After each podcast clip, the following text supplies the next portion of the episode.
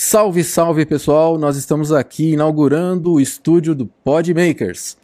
E no primeiro dia nós já trouxemos uma convidada super especial, doutora Cíntia Souza. Ela é presidente da FENABEM. FENABEM significa Federação Nacional Federação das Nacional Associações de Benefício. das Associações de Benefício do Brasil. É, você sabe aquela. Você vai aprender aqui muito mais sobre como economizar em seguros, quando ela começar a contar aqui como é que funciona o associativismo para seguros de automóveis, né? Ou de bens Isso. móveis, bens móveis, né? Exato, proteção veicular. Muito legal. Muito obrigado pela sua presença aqui.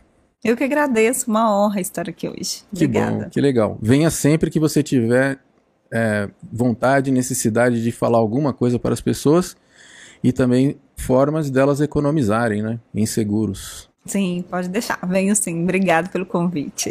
Que legal. E você, é advogada, é, passou pouco tempo advogando ou muito tempo? Como é que foi isso? Até hoje. Não, Só eu- isso? é, Só- vai fazer 11 anos já. Desde que se formou, sempre advogando. E Isso. sempre na área civil? Mais. Mas eu já atuei em outras áreas, como no criminal, trabalhista. Normalmente no início a gente faz tudo um pouquinho, depois seleciona algumas áreas mesmo.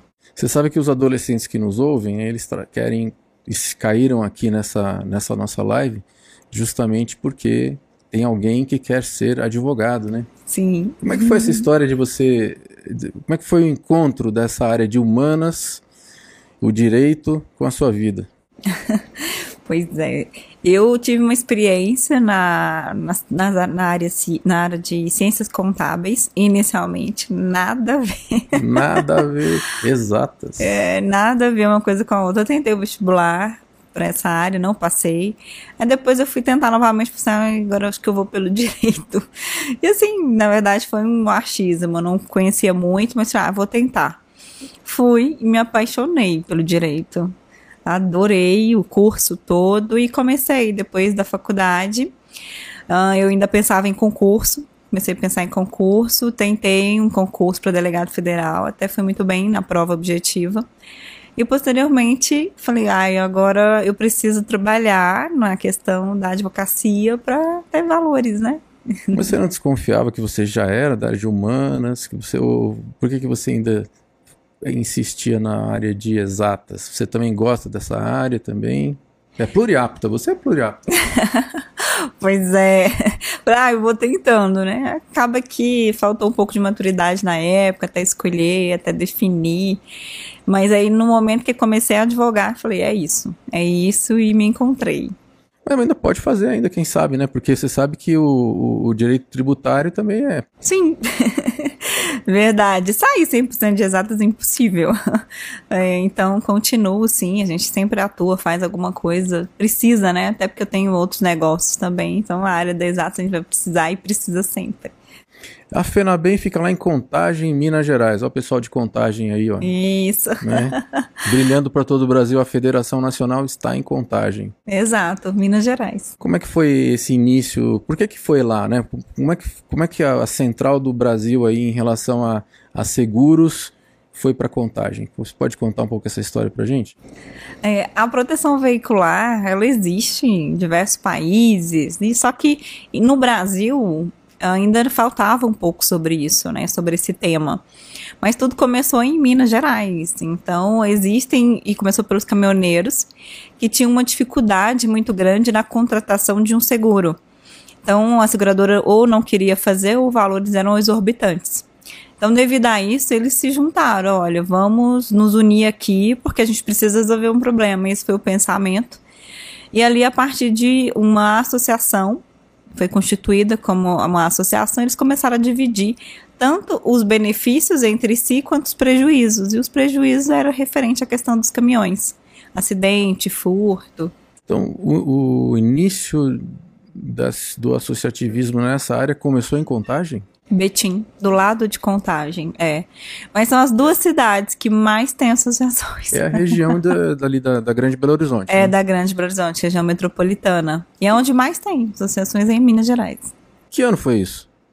Já tem uns 20 anos, uns 20 anos, onde isso tem um início, né? A questão maior aí, onde que de fato todos começaram a aumentar, foi abrindo uma associação, outra, já tem mais de 20 anos. Então, era uma espécie de prorata inicialmente? Como é que era? Ainda é, é uma divisão. Uma das grandes diferenças que a gente fala também entre uma associação e uma seguradora, essa diferença. Então, por exemplo, a associação, ela vai, vai pagar e elas vão, aí eles fazem o pagamento, conserto de um veículo, seja carro de passeio, motocicleta, caminhão, e depois eles vão dividir entre o associado essas despesas. Então, quanto mais associados tiver, menos eles vão acabar pagando em é, referente a esse conserto ou, ou indenização integral, que acontece também. E essa tem que trabalhar a questão da conscientização em relação a, ao uso, à sinistralidade. Isso é mais fácil de trabalhar na associação do que diretamente na seguradora? Como é que funciona isso? Sim, é muito mais fácil. Até porque as associações eles possuem uma função social. É, é isso que é, foi para é, que é constituída. A Constituição ela permite, dentre outras legislações nacionais e internacionais, o associativismo está dentro da Constituição.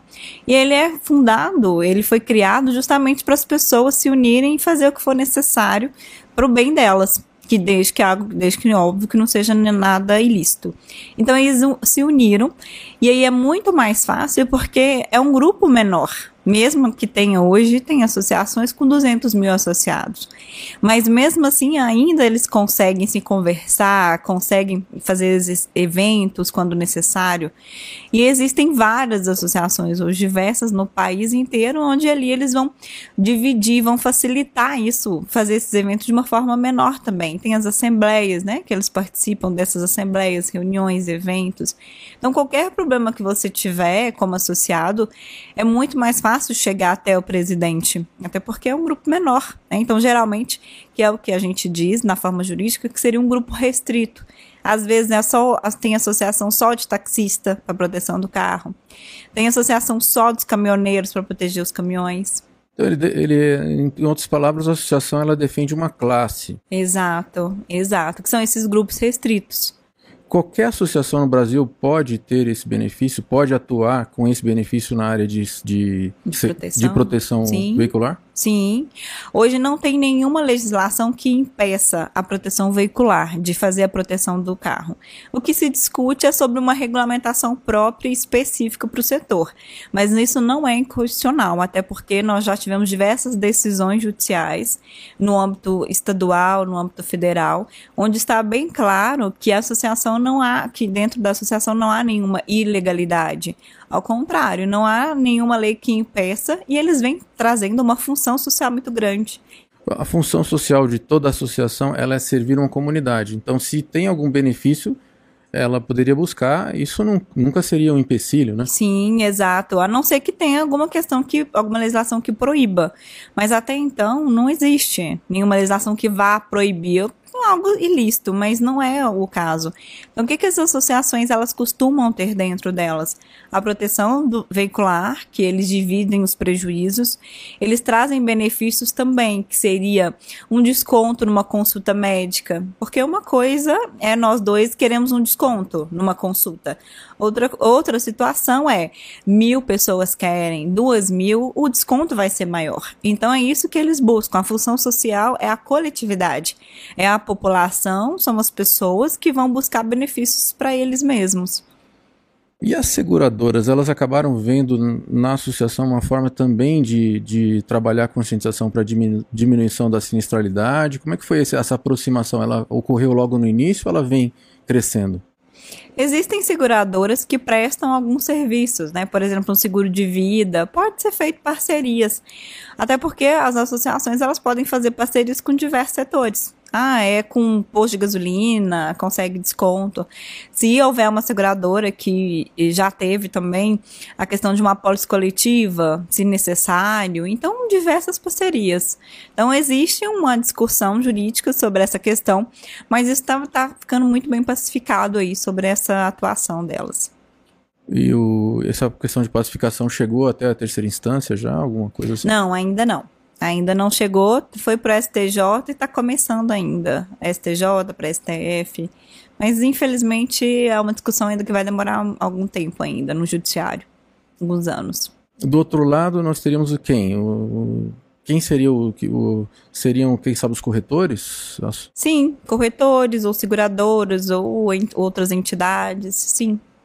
Né? De qualquer maneira, a associação faz uma espécie também de trabalho de de ajudar esse, esse associado como que o corretor faria, só que de uma forma mais conhecida, né? Sim, exato, exato. Ela faz toda essa, essa questão, inclusive tem corretores, né, que faz alguns trabalhos. Então, é totalmente legal, essa discussão já está tá bem pacificada, ainda não encerrou, mas está muito bem, está caminhando muito bem. Legal. E você é também mãe, né? Puxa vida. De uma menininha de Sim, 11 uma menina, anos. 11 anos, que a legal. Kathleen. Como é que você é, tem esse tempo todo aí, né? Você tem que dividir entre presidência da, da federação, mãe, empresária também, né? Cuida de outras empresas. Isso. Como é que é isso aí? Porque, olha, nós estamos é. aqui ouvindo pessoas que dizem, olha, eu quero ser, mas eu acho que só dá para fazer uma coisa ou outra, né? uhum. né? Tem gente até que está deixando de ter filhos, ultimamente está sendo assim, para poder seguir a carreira. Você consegue dominar tudo isso? É muita energia? Muita.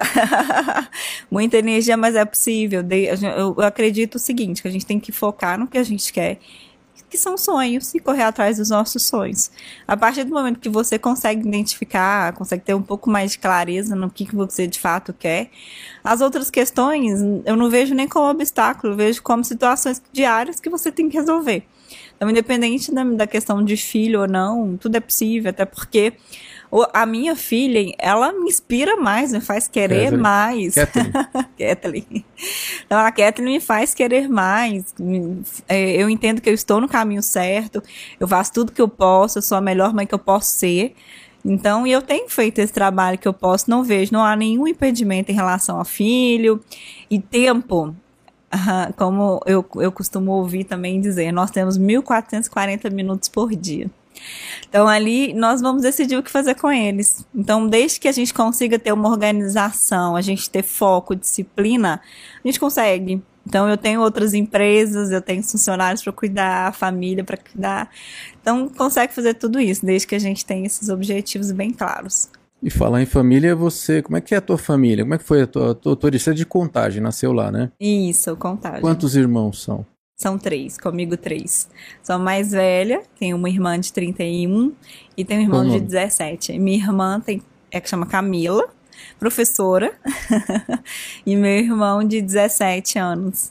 Legal, ainda em 17. formação, 17 anos. A diferença já sabe o que ele vai fazer? Não, ainda não.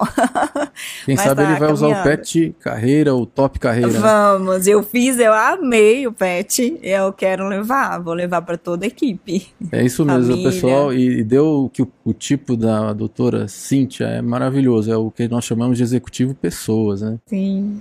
Ela, ela é um, esse perfil é muito líder, líder de gente. Você descobriu que você era líder de gente quando? Quando, mas quando eu abri o escritório, eu comecei um tempo, abri, quando eu abri o escritório, eu abri ali um cômodo na minha casa. Tinha um quarto, separei, comecei ali, passei para um outro local. Já, já formada. Já formada. Aí já estava advogando, atendi os clientes lá nesse cômodo na minha casa.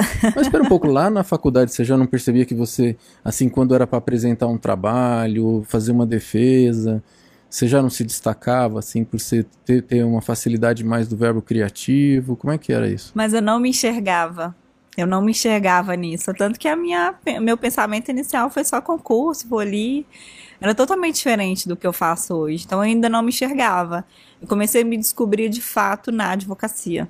Eu comecei a advogar, comecei a ter que fazer as audiências, as audiências, sustentações orais, atendimento ao cliente, mais pessoas. Então, a partir daí, eu comecei a me descobrir. E comecei, na, depois eu passei por uma sede um pouco maior, e depois eu fui para uma sede que a gente está hoje, que é bem maior também. Aí Quantas pessoas tem lá hoje? Na, hoje, na federação? É, hoje são, no escritório, são escritório. 12 pessoas. 12. Legal. é muito pessoas. trabalho ali. Muito.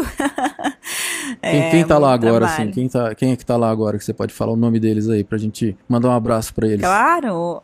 Hoje a gente tem a Cecília, que é a nossa coordenadora, tá comigo há anos já, coordenadora jurídica.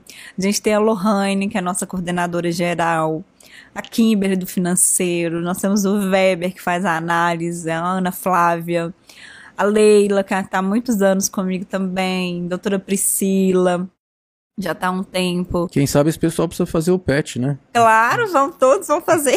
Que legal, que legal. já está acertado já, todos para um pet. Ah, que bom. E você sabe que né, nessa na descoberta, para mim eu vejo assim, uma coisa antes de eu conhecer o pet, né? Saber como é que era o meu tipo e tal. É claro que não existe um tipo puro, né? E você não é só aquilo que vem determinando, né? Naquele, é, você tem uma mistura de várias, vários comportamentos dentro da mesma pessoa. Mas para mim é, foi uma libertação entender ali como é que eu era percebido, como é que as pessoas me percebem, aonde estavam as pessoas com o meu tipo, que profissões que elas é, se sentem mais à vontade, né? Sim, sim. E para a empresa também, eu vou levar isso para a equipe, acaba auxiliando muito, até porque eu consigo enxergar quem eu posso é, delegar alguma função, quem está apto para ela, ou quem está apto para outra que eu queira criar. Então facilita muito. Eu me enxerguei assim no pet 100%. Eu falei, é, eu sou eu tudo que tá falando, tudo tá escrito. Nossa, executivo pessoas. é, e com suporte estrutural lá em cima, energia, né? Ah, é. O tônus de vida teu é altíssimo. Que legal isso aí. Parabéns. É, eu venho trabalhando, né? Eu também fazendo muitos cursos para também ter essa, essa questão, até porque a gente passa muitas coisas na vida. Então, todo mundo, eu como todo, sou como todas as outras pessoas, tem problemas como todos os outros têm. A gente passa por altos, passa por baixo, mas tudo depende de como a gente vai lidar com aquilo. Então, eu fiz vários cursos, faço até hoje, semana eu estava em São Paulo fazendo também cursos. Então, tudo isso vai facilitando para a gente começar a enxergar um pouco mais, para a gente começar a ter clareza do que a gente quer, do que a gente pode fazer. E ter também um pouco dessa questão da gestão emocional. Quiser com o tempo. É experiência, né? Experiência. Assim, tem gente que nasce com, com mais facilidade para essa área, né? Essa é, área. não, tem pessoas que a gente olha e fala assim, gente, já nasceu preparado. Bom, o teu tipo, ele é assim, ele, ele já, já via as necessidades humanas com então, o associativismo vem como espécie de um complemento àquilo que você já é, tinha, né? É verdade. Depois a gente começa a olhar um pouco para trás, né? Depois vai amadurecendo, vai aprendendo. A gente começa, consegue enxergar, gente, tudo. O que eu faço hoje é o que eu de fato tinha que fazer, é na área que eu gosto, da forma que eu gosto de fazer, que é lidar com pessoas. Então, o adolescente que está nos escutando, que está ali por 14, 15 anos de idade, você é sempre, será que eu dou certo? Ah, eu não sei, só sei o seguinte, que com o tipo do perfil dela, que é expansivo, social, comunicativo, provavelmente igual ao seu, ainda nem sabe que pode ser trabalhar na área de humanas, vai descobrir depois, quem sabe descobre agora, né? Exato. Você, aí você, assim, você estava contando que você começou advogando Isso. em diversas áreas. Sim, diversas. Mas como é que foi o momento em que o bichinho do associativismo te mordeu? foi bem no início. Tinha um amigo meu, eu tenho ainda esse amigo, ele ainda tem associação. E ele falou assim: eu preciso de um advogado. E eu, sem experiência nenhuma com a associação, e no direito muito pouco também, mas ah, eu vou encarar, vamos lá. E ele e tinha quantos associados na época, assim, mesmo? Na época, uns 700 associados na época, isso há 10, 11 anos atrás. Então ele tinha já essa carteira e eu precisava aprender. Só que o associativismo, de fato, as associações de proteção veicular, não, ele, não existe nenhuma legislação pronta para elas específica, né? Só tem a Constituição Federal, que é muito pouco, Código Civil. Então eu precisava buscar mais conhecimento. Então eu comecei atrás. Eu fui buscar na internet advogados sobre associação. Então fui buscar o que é que tinha de decisão judicial para começar a aprender. Então não é fácil hoje no Brasil também são poucos especialistas no setor de associações. Então são muito poucos que de fato têm uma vasta experiência. que é difícil, porque o setor, porque não tem essa legislação própria, então a gente tem que ficar buscando, vai de acordo com a experiência, o que, que a gente já viveu. Então eu comecei dessa forma e fui buscando todo esse conhecimento para hoje, né? Graças a Deus a gente está aí entre os especialistas do setor. Que bom, que bom. E os estatutos variam muito, os estatutos das, associa das associações? Sim, existem, é igual qualquer empresa, existem várias empresas e várias associações no setor, mas nada é igual. Então, até mesmo tem uma comparação muito grande entre associação e seguradora. Pode ser semelhante, mas não é idêntico. Eu acredito também que nada é idêntico. Então, tem diferenças e cada associação ela atua de uma forma específica e própria. Nos documentos, regulamentos também, que é as questões internas das regras, o que vai pagar, o que não. Então, um exemplo, tem associação que ela cobre, ela vai pagar é, referente a danos da natureza, queda de árvore, outras não. Então, aí cada uma, cada associação, cada diretor, ele vai decidir como de fato e o que, que de fato eles vão cobrir, vão pagar. Então, cada uma, ela tem o seu formato. Eu, pelo menos, eu adoro ser associado, né? Queria até mandar um abraço aqui para os meus amigos da ACIUB, lá em Uberlândia, é, e todos ali da diretoria da CIUB, e principalmente o, o, superintendente nesse caso agora, que é o Dr. Márcio Bockel. E eu queria é, dizer o seguinte: eu aprendi muito com a associação e com o associativismo. Né? Verdade, verdade. E o que que você é, verifica de diferença entre o quando você entrou e agora, o que, que aconteceu com esse mercado nessa área de proteção veicular desde que você começou a atuar? Uhum. Eu acredito, primeiro, o crescimento. Então, antes tinha um número muito pequeno e hoje a gente está falando de mais de 5 milhões de pessoas envolvidas. Foi o, o estudo mais recente, que foi 2019, devido à pandemia, né? 5 milhões de, de, associados. De associados a nível Brasil. A gente fala mais de 4 mil associações também a nível Brasil. Então, cada dia que passa, esse setor ele cresce mais em números e também se profissionalizando, né? Buscando mais benefícios, buscando mais atendimento, melhorar o atendimento com os associados, pessoas. Né? Pode-se dizer que a associação ela tem uma abordagem mais humana. Sim. E, a quem sabe, a, a, a seguradora uma abordagem mais de negócio. exato, até porque uma das grandes diferenças também é que as associações elas não visam lucro. A seguradora, sim. Então, para a seguradora, independente se você vai. É, os, o, os valores, né, que são pagos, uhum. isso ela vai obter lucro. Enquanto a associação, o que eles querem é eles, entre eles, ali dividir. Então, fica algo muito mais justo, porque não há questão de lucratividade, e sim de dividir benefícios e buscar para um todo, para a população, os benefícios. E a economia também é dividida, pro rata. Sim, exato. Qualquer acidente que tiver é dividido para todas as pessoas que participam. E as economias também. Sim. É, você tem alguma, alguma, algum número? Eu não vou te apertar assim, mas de cabeça assim, quanto que é, fica mais, é, quanto que diminui na sinistralidade quando você faz um trabalho via associação? Tá. É, em relação a valores, exemplo, vou contratar um, uma prote... um seguro de um carro. Um exemplo que o seguro fica em torno de 5 mil reais.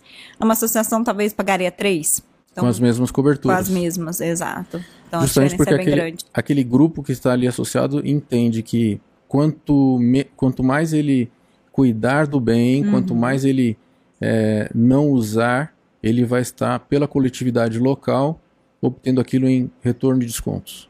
Exato, exato. E tem uma média também, porque mesmo sendo algumas pessoas se assustam um pouquinho, ah, mas nós vamos dividir tudo. Claro que é dividido. Mas os gestores das associações, eles têm uma média mensal. Então, e tem já muitos anos, já tem estudos, e isso não costuma ultrapassar muito. Então, geralmente tem uma média. Ah, é, exemplo, um carro até 10 mil, paga 80 reais, 100 reais. Exemplo, né? Uhum. Só, só um Aliás, exemplo. é difícil a seguradora querer. Não faz não faz. É, então, carros acima de 10 anos, eles não têm interesse e não fazem. Então, as associações, sim, elas costumam fazer. Então, por isso que começa com carros entre 10 mil, tem, né, dependendo do carro, até um valor menor. As associações, elas buscam essa, a classe, geralmente, social dessa, desses associados.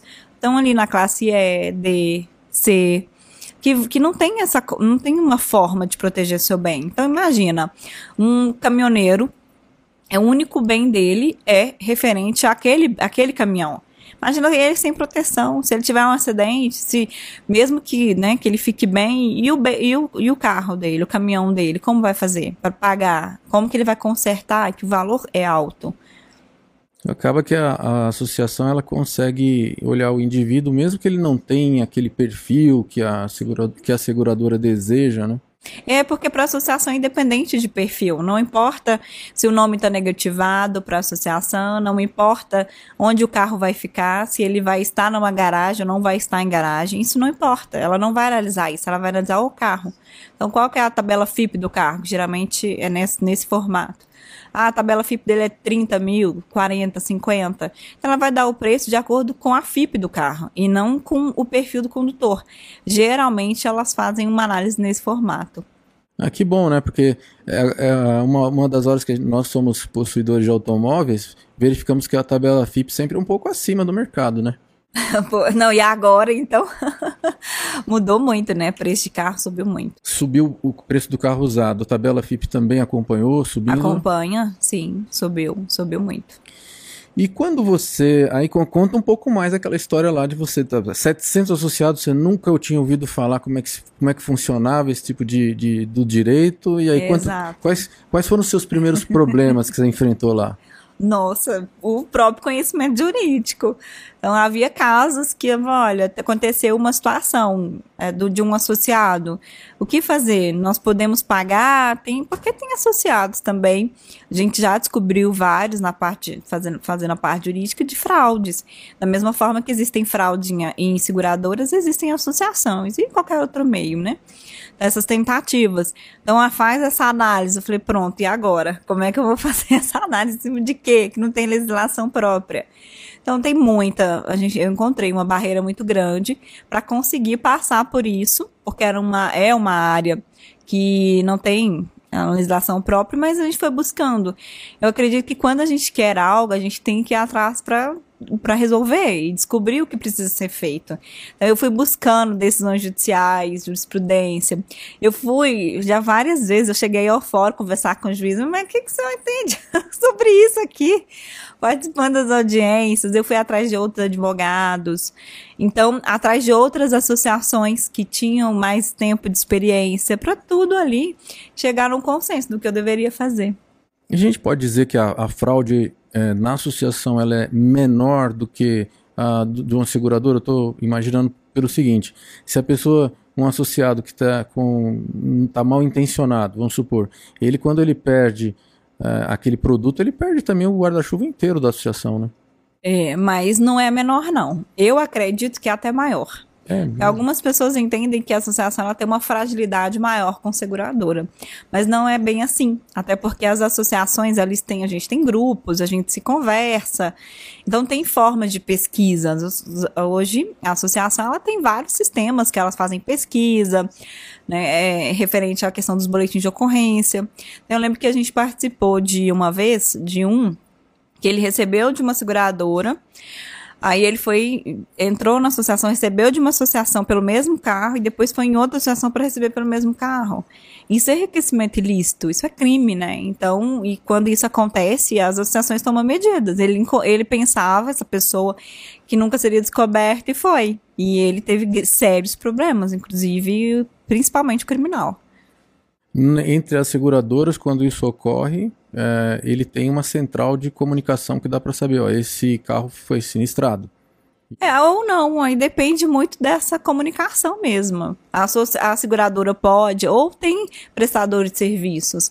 As associações, da mesma forma que eu presto serviço para eles na parte jurídica, ah, tem os contadores, tem as empresas que fazem essas investigações, a sindicância que a gente chama, para descobrir se é uma fraude, pode ter sido uma fraude ou não, se está tudo ok. Então, eles têm esse setor que faz essas pesquisas para saber e evitar problemas futuros, porque um caso assim é um prejuízo para todos os associados.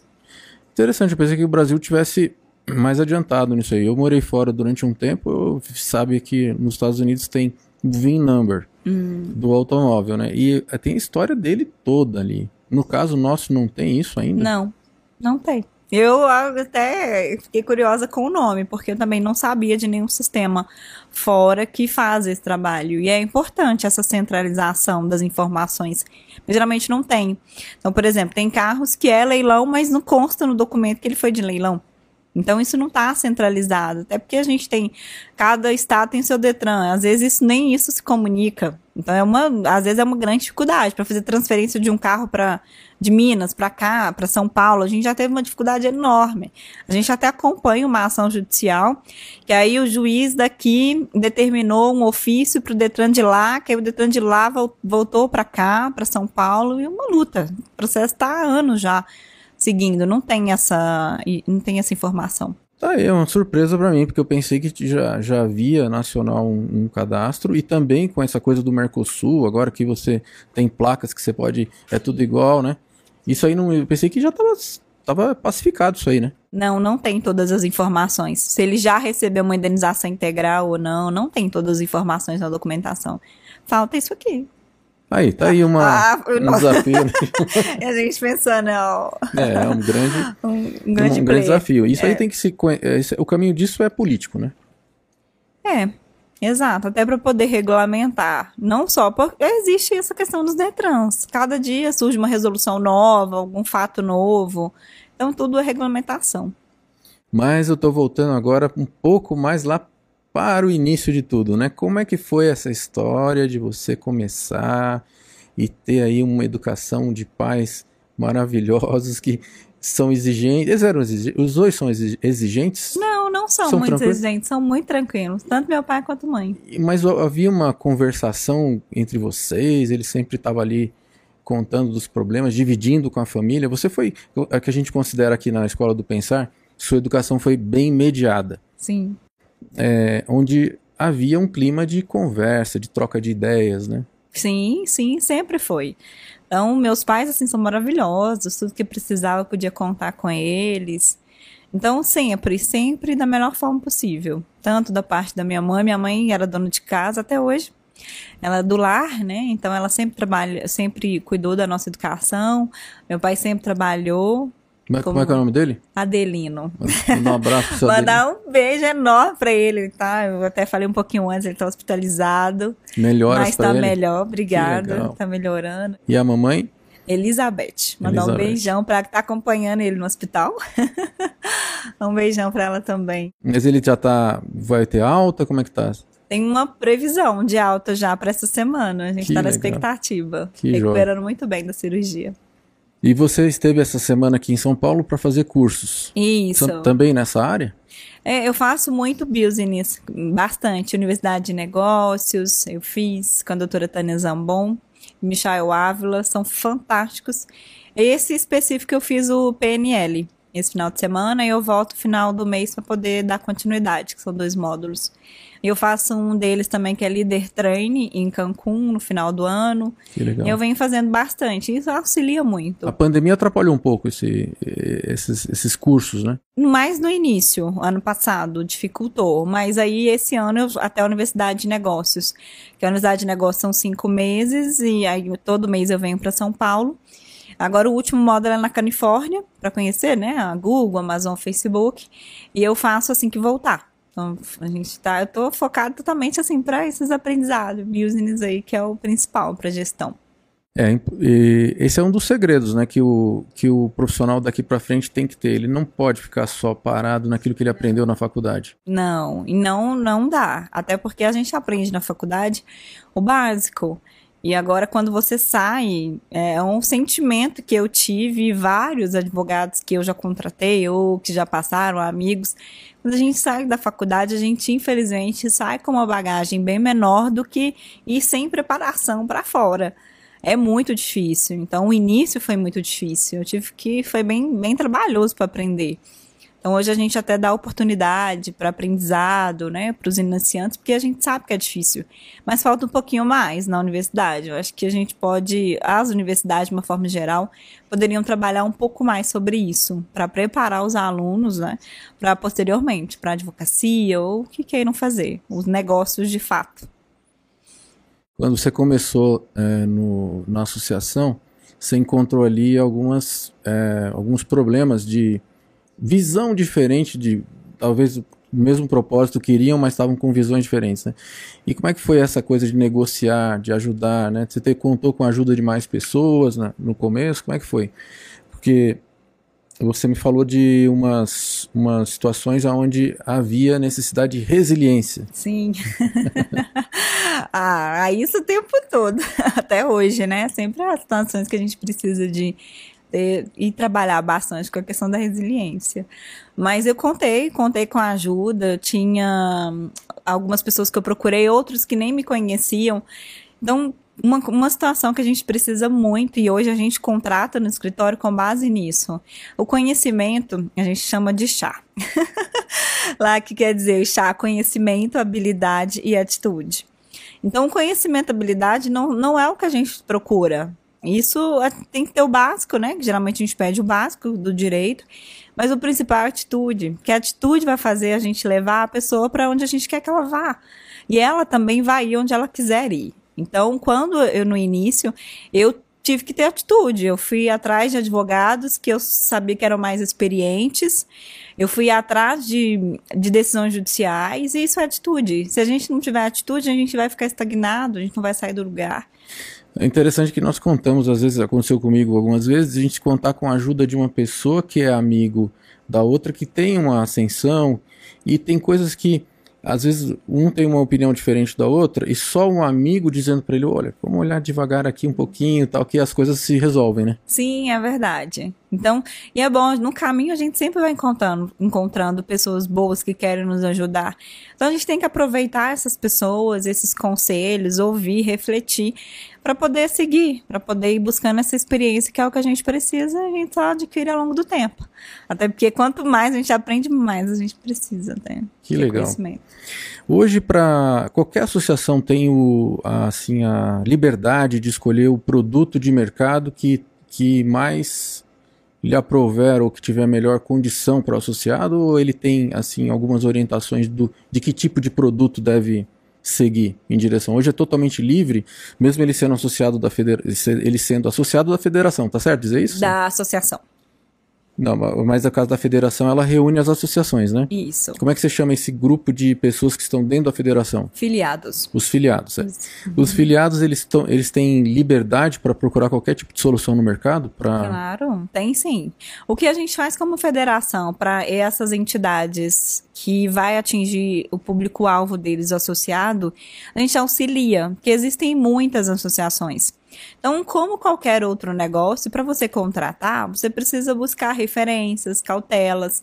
E, e, se necessário, ter algumas intermediações, que é o caso da, da federação. Então, nós, como, como FENABEM, representando as entidades, a gente também representa a, os associados, que são o público final. Então, caso a pessoa ela tenha alguma dúvida, ela é sobre o, as regras, sobre os direitos, deveres, quer saber um pouco mais sobre aquela associação, ou até se tiver algum problema com a associação, a FENABEM a gente faz uma intermediação. A gente faz essa análise e sanar as dúvidas, e se necessário, houver alguma coisa que de fato está irregular, a gente tem punições para aquela associação. Então, a gente faz isso para os nossos filiados. Existe alguma associação que administra carteira? Isso aí seria uma coisa a regulamentar ou que ela pode fazer administrar uma própria carteira de, de, de, de, de associados que necessitam de seguro? Geral, é porque geralmente a gente nem leva a questão de um seguro de uma forma específica, porque é, é, tem essa questão do, da divisão, da função social, então o que a gente chama de proteção. Então o que ela faz, as associações, os gestores, é justamente administrar, fazer essa, toda essa gestão. Então tem o número de associados, que vai ser mil, dez, duzentos, não importa. Os gestores, eles vão administrar essa questão dos seus associados que aí eles vão fazer toda essa análise de evento, quando tiver um acidente de trânsito, pagamentos, tudo.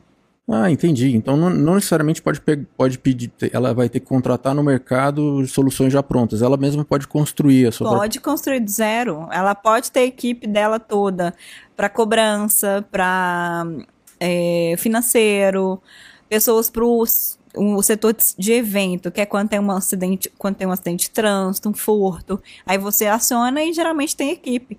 Por isso que os valores também que eles falam para por que, que é tão baixo para uma associação quanto para uma seguradora? Porque eles fazem de tudo para reduzir esse custo. Administração interna. Mesmo. Interna. E geralmente eles vão buscar isso fora. Eles fazem isso por eles. Então tudo isso reduz preço, que aí acaba reduzindo no, no valor final também. Puxa, então quem é aqui de associação, diretoria ou presidência de qualquer associação que nos ouve pode procurar é, toda a orientação jurídica de como construir para os seus associados esse tipo de proteção? Pode, pode. E a gente, como entidade, como parte jurídica também, então tudo isso a gente faz, porque facilita a vida de todos. Esse é o objetivo. E você é uma das entusiastas, ou então, pelo menos você defende que haja regulamentação. Né? Por exemplo, essas, na, na regulamentação, essas, essas carteiras que são administradas internamente, elas teriam que ter algum tipo de seguro, assim? Teria que ter o Bacen no meio? Como é que é essa história? Tá, hoje não tem uma regulamentação nesse ponto e ainda não se chegou a um consenso se é Bacen, se é SUSEP, ainda não há nada estipulado na legislação algumas discussões jurídicas sobre quem faria uma fiscalização de uma forma mais efetiva. Então isso ainda não se concretizou, mas hoje as associações elas têm total autonomia para poder fazer e é justamente por ter essa total autonomia que há algumas situações que precisariam de uma regulamentação própria que venha do próprio governo, né, uma regulamentação federal. Isso é segurança maior para o associado. Sim, para a população de uma forma geral. É, como toda empresa tem regras, associações específicas, algumas associações também, as associações também de uma forma geral deveriam ter algumas regras específicas, que é o que quer o governo. E como é que está tramitando isso lá em Brasília agora? Em que, em que pé está isso? É, tem vários projetos, existem pelo menos uns sete projetos de lei em andamento, alguns no Senado, alguns, nas, alguns nas, na Câmara dos Deputados, e eles estão paralisados devido à questão, desde a pandemia, eles estão paralisados, ainda não tiveram andamento nenhum depois, da, depois do início da pandemia. Mas agora acreditamos que vai seguir, né? Esperamos aí essa aprovação, mas tem uma aceitação muito grande do Senado, do governo federal, do pró da própria Câmara dos Deputados. Até porque o principal ponto disso tudo, que é a visão deles, é a função social. A função social para as pessoas é muito grande. Por que, que as pessoas não têm o direito de proteger os seus patrimônios? Não faz sentido. Simplesmente teve uma parcela da população que ficou excluída. excluída. Exato que é esse, é o trabalho, que é as associações de uma forma geral, independente se é proteção veicular ou não, que é o que a gente busca. Exemplo, tem associação que você faz parte dos comerciantes que estão para quê? Para buscar situações e benefícios coletivos.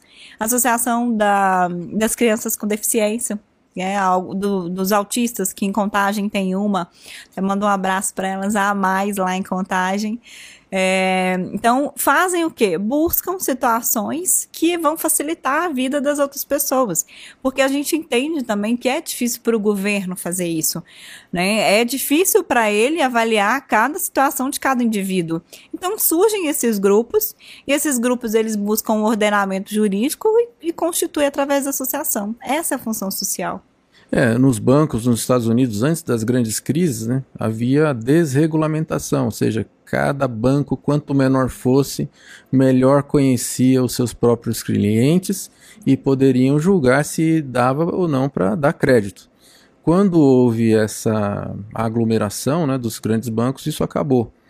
A tendência então é voltar, quem sabe, a ter isso no futuro, quer dizer, conhecer mais ali aquela região, conhecer mais aquele tipo de cliente, se aceito ou não aceito ele dentro do meu plano. Exato. Eu vejo que há uma tendência muito grande para as associações e para a gente também como empresário. Né? Durante a pandemia, o que a gente mais tem trabalhado com os clientes é relacionamento. Então, os clientes, eles querem a gente mais, as pessoas mais próximas, eles querem ser cuidados, como todo mundo.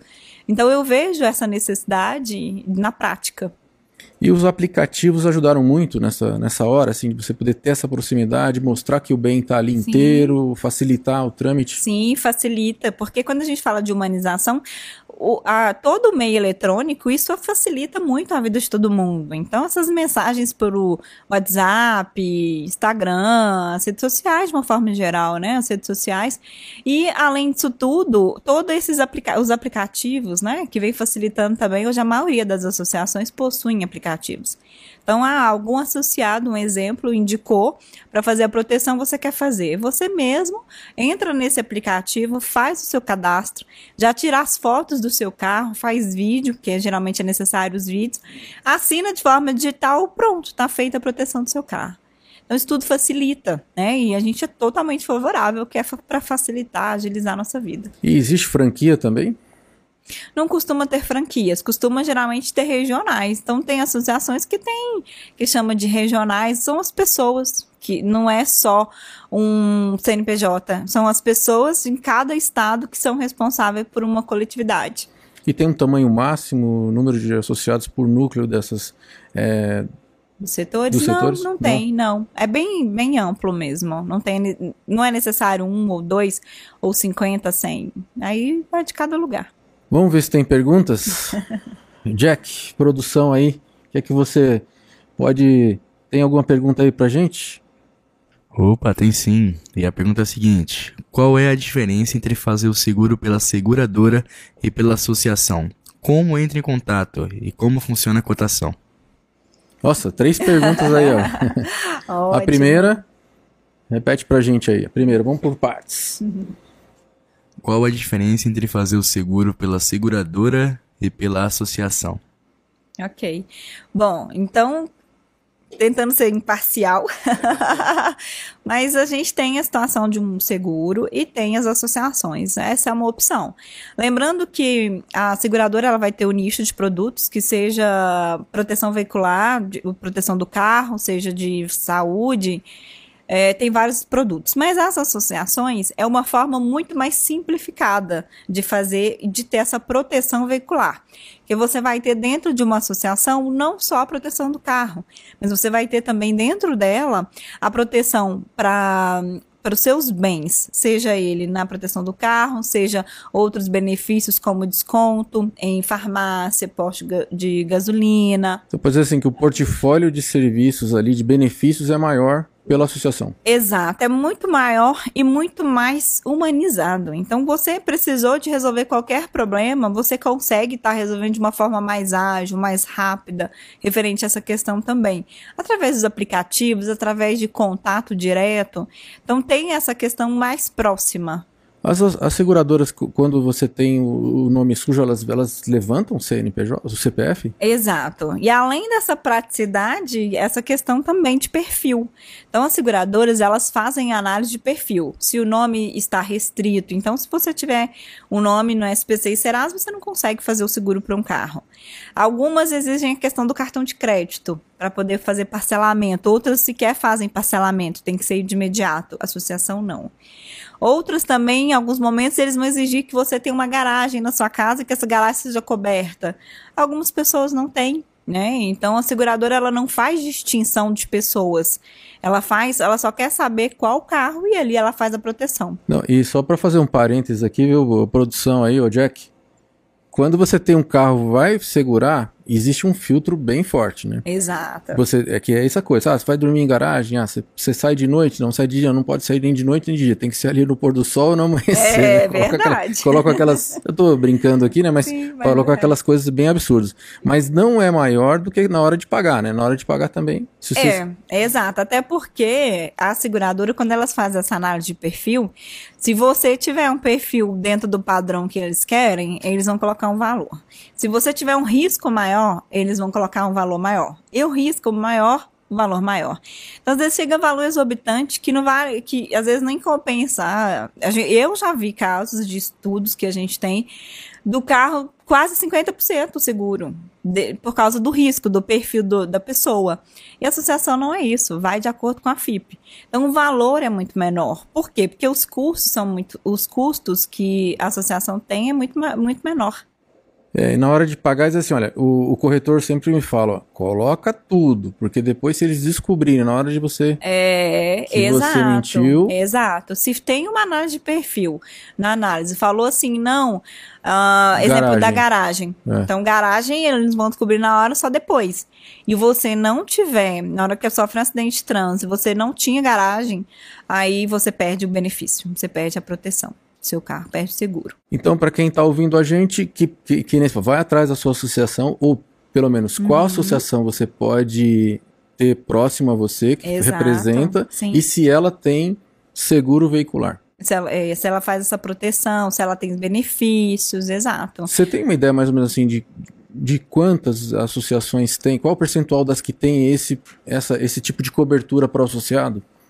Essa proteção ela é bem padrão, então acredito que 100%, quase 100% das associações vão cobrir acidente é, de trânsito, incêndio, roubo, furto. Então isso é o básico. Aí outras vão vir a questão do reboque também. Eu nunca vi nenhuma falar que não tem essa questão de reboque, de chaveiro. Então geralmente é uma assistência que eles têm. E o que geralmente se complementa é, algumas vão possuir carro reserva, algumas vão possuir uma proteção para um terceiro, né? Então, além de você ter o seu bem protegido, o terceiro também vai ter em caso de erros. Então, alguns vão ter é, outros benefícios, como esses clubes de descontos, aí varia de acordo com cada uma. Mas não são todas as, as associações de classe que têm esse produto. Não. Então, é porque associações existem em diversos formatos. Existe a proteção veicular, existe a dos magistrados, existe a dos delegados, então existem diversos tipos dos comerciantes. Agora, o que cada uma ela vai ter dentro para oferecer para os associados é o que muda. Aí vai de acordo com o que cada uma estabelecer. Se bem que está sendo que praticamente uma obrigação de qualquer associação ter esse tipo de cobertura para o seu associado, né? É, porque facilita muito, né? Ele já está ali dentro dessa, dessa associação e vai ser um benefício a mais. E o que a gente quer, que todo mundo quer com as associações, é essa função social delas. Qual é a segunda pergunta aí mesmo? Jack. Com. É o, ele tá no microfone ali. Voo que horas?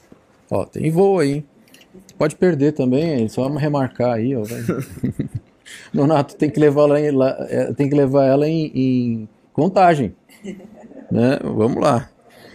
Se, tá. É, Jack, qual é a segunda pergunta mesmo aí? A segunda pergunta é se somente o associado faz cotação. Tá, não, não é só o associado. Inclusive, nas, na exemplo, uma seguradora, só a pessoa que ela vai é, ter o seguro, ela pode fazer a, a inscrição para poder participar. E uma associação não. Então, você pode ter fazer em nome de uma outra pessoa, o carro pode estar em nome de outra pessoa, e, ou seja, qualquer um pode fazer essa cotação, essa simulação de valores, não tem problema. Agora, na hora de, de pagar, exemplo, no caso de uma indenização integral, aí eles vão solicitar a assinatura do proprietário, mas para ser associado não precisa nem ser proprietário. Legal. Que bom, tem uma última pergunta aí também, né?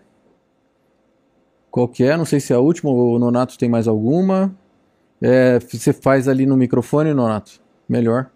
Ou você tem mais uma, né, Jack? Aí, ó. Tem ali sim. Ah, que uma você dividiu a, em três, né? Sim, sim, é. Sim, eu havia dividido aqui. A primeira era qual era a diferença entre fazer o seguro entre a seguradora e a Isso, essa já foi respondida. Mas a segunda era como que eu entro, entro em contato ah, com Ah, sim, com os contatos, né? Como é que... Por exemplo, assim, aí no caso, estou entendendo que essa pergunta é para que uma associação entre em contato com a FenaBem. Ah, sim. Aí nós temos as redes sociais.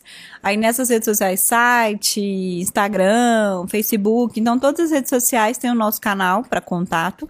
Como é que tá? Como é que tá escrito lá? Tá aparecendo na tela aí, ó. Ah, sim. FENABEM, Federação Nacional das Associações de Benefício. E tem o site? Qual é o site? www.fenabem.org.br .org.br.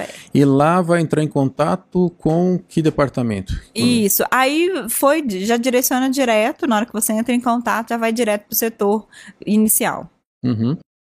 O aprendizado, essa curva de aprendizado tem aí uns 10, 20 anos. Você falou que antes não havia isso, esse tipo de produto nas associações, né? É, de uma forma tão grandiosa assim, não, porque aí veio começando a crescer uns 20 anos. Começou a expandir muito e hoje tem muitas associações a nível Brasil. E aquela questão, só voltando um pouquinho, ficou uma dúvida aqui. É, você falou que tem vários caminhos que estão sendo abertos de projetos de lei. Sim. Você tem em especial algum tipo de benefício, é, algum, desculpa, algum detalhe das leis que são comuns entre esses projetos? Sim, de regulamentação mesmo, que as associações podem fazer esse rateio entre si, porque como eu, eu até mencionei, existe na Constituição que as pessoas podem se unir através de uma associação basicamente. Então aí que traz esse projeto é como isso vai acontecer é, e o que ela vai fazer, que é para dividir, que é através de rateio, que é para dividir os prejuízos passados, que também é uma diferença entre seguradora, que a seguradora é risco futuro. Então, independente se você tiver um problema ou não, o valor vai, tem, que ser, tem que ser pago. Agora, uma associação que seria a questão dos riscos incertos, é a questão os, os riscos passados, ou seja, se houver acidente de trânsito, se houver furto, aí o valor é devido. Se não acontecer nada disso, então não teria que se, não teria que se haver uma cobrança. Mas aí quando fala assim de prejuízos passados, que por exemplo a má gestão de uma associação pode ter causado a um grupo de um grupo de beneficiários. Certo. Isso aí também onera a carteira, aquela, não sei, não sei se chama de carteira, né? Mas a, aquele grupo de pessoas que estão associadas, até quanto tempo? Existe uma legislação em relação a isso? É, geralmente você responde pelos cinco, cinco anos para trás na parte civil, na parte do criminal não. Então toda, toda associação, elas, eh, os diretores, eles são responsáveis pela gestão. Então, qualquer pessoa que ela cometeu algum ato ilícito ou fora do que deveria, ela responde, pode responder civil ou criminal também. Né? Então, essa é a questão da gestão. E vocês ajudam também nessa questão? Auxiliamos, principalmente na parte jurídica. Porque a gente atua não só com o problema já de fato, né? Que é o que a gente chama de contencioso. Nós atuamos também na forma preventiva. Então, às vezes, as pessoas querem até abrir uma associação, mas não sabem exatamente como fazer o que fazer. Então, isso a gente auxilia, como deve ser feito, o que, que pode, o que, que não pode. Então, a gente faz esse trabalho aí preventivo. E esse, esse, esse trabalho que a associação, a associação faz e promove para conscientização sobre segurança, sobre diminuição de sinistralidade, isso dá resultado? Dá resultado, sim. Até porque eles colocam vídeos, sobre fatos de, é, acontecidos, sobre a questão da própria, do próprio Código de Trânsito brasileiro, porque muitas pessoas, acabam que depois que a gente tira a carteira, a maioria, a gente não lembra também todas as regras para trás. Então, eles auxiliam com o que pode, o que está no Código de Trânsito brasileiro, quando tem resoluções novas do que tem que ser feito também, isso facilita. Então, essa conscientização, exemplo, celular, então tem uma conscientização muito grande para não usar o celular. Então, várias. E funciona muito bem, auxilia muito. Existem associações que, que, que é, compram o produto no mercado de outras, de outras empresas de, que fazem gestão de frota, essas coisas? Também existe isso? Ou eles administram local? Geralmente, para gestão de frota, tem empresas que geralmente são terceirizadas. Então, são prestadores de serviço. Porque a associação em si, ela não vende ela, no caso da proteção veicular, ela faz esse rateio, essa divisão entre as partes. Então, o rastreamento, eles vão geralmente compra de um terceirizado, é uma empresa prestadora de Com serviço. condições especiais. Condições diferentes, porque a gente está falando de um número maior de pessoas, e aí eles colocam isso para os associados utilizar. Em certo sentido, isso não é melhor, porque ele acaba não, não necessitando ter que formar um, um próprio conhecimento sobre aquela área que geralmente a associação não, não atua, né? Uhum. Só que só com rastreamento não faz, até porque empresas de rastreamento, que é uma área também que a gente atua, eles não podem fazer o seguro de carro. Então é diferente. Porque, assim, quais empresas que podem fazer seguro de carro? Seguradoras. As associações, ela faz a proteção, que é diferente de uma empresa de rastreamento fazer. Então, para uma empresa de rastreamento ter esse benefício, ela teria que ter uma apólice com uma seguradora. Ou ela pode ter alguma parceria, talvez, com uma associação, que aí é questões de ordenamento jurídico, o que a legislação permite ou não. Então, eles podem fazer rastreamento e monitoramento de carro. Aí, aí ele não consegue fazer a proteção. Por isso precisa de fazer esses, esses parcerias, né, esses acordos aí para desconto. Doutora Cíntia, olha só quanta coisa eu aprendi hoje, viu? Muito bom. obrigado, né? Fico feliz. O adolescente que está nos assistindo aí, que quer fazer, é, atuar né, na área jurídica e nessa área específica né, do associativismo, o que, é que você diria para essa pessoa? que tem um mercado muito grande, que seja para o associativismo, que seja para a advocacia. Quando eu estudava, eu escutava muito assim: nossa, mas tem muito advogado, não sei para que está fazendo direito. Eu escutava muito isso na faculdade. Então, existem muitos advogados, sim, mas existe espaço para todo mundo. Então, basta você decidir o que quer. Se de fato quer isso, se especialize, busque conhecimento, tenha atitude e vá atrás, porque espaço tem para todo mundo em qualquer lugar, qualquer setor. E que história é essa que vai, que vai acabar, ou, ou vai diminuir o número de, de vagas para advogados por conta da inteligência artificial? Você concorda com isso ou não? Eu não concordo com essa questão, até porque no setor todo da advocacia que eu atuo, não vejo nenhum advogado preocupado sobre a questão da, da inteligência artificial. Eu vejo isso como uma forma de nos auxiliar, então vai agilizar o trabalho dos profissionais que atuam comigo.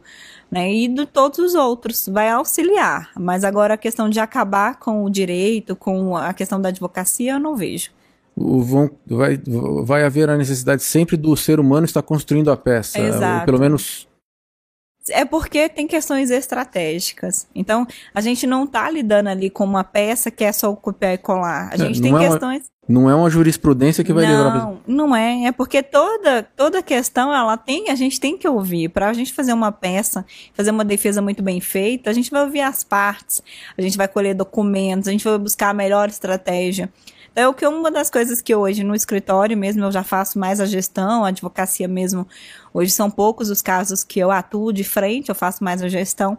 Mas quando existe, eu fico com os casos dessas questões estratégicas. A gente tem um setor no escritório de estra estratégico, que aí são, vão demandar questões mais específicas, que a gente vai precisar encontrar alguma, alguma brecha, o que, que a gente pode fazer, como que ele tem que atuar. Isso, eu não acredito que a, a inteligência artificial vai superar. Pelo menos não por agora. Pelos, não, por agora não. Nos próximos 50 anos, porque o pessoal fala assim, não, você vai chegar para a máquina e você vai dizer assim, ó, é o seguinte, hoje eu bati o carro, é, você, lógico, obviamente a máquina uhum. já está sabendo quem ele é, que carro que é, Sim. enfim, isso aí é uma realidade que ainda vai é, demorar muito. Vai demorar muito ainda para acontecer. Para acontecer. É. Lá nos Estados Unidos, eu, eu, eu, ah, pelo menos na área de contábil, né, aqueles sites, turbo TurboTax, aquelas coisas assim que o pessoal realmente faz, adianta alguns processos, principalmente na área de, de impostos e tudo mais. Isso aí vai caminhando para automatização.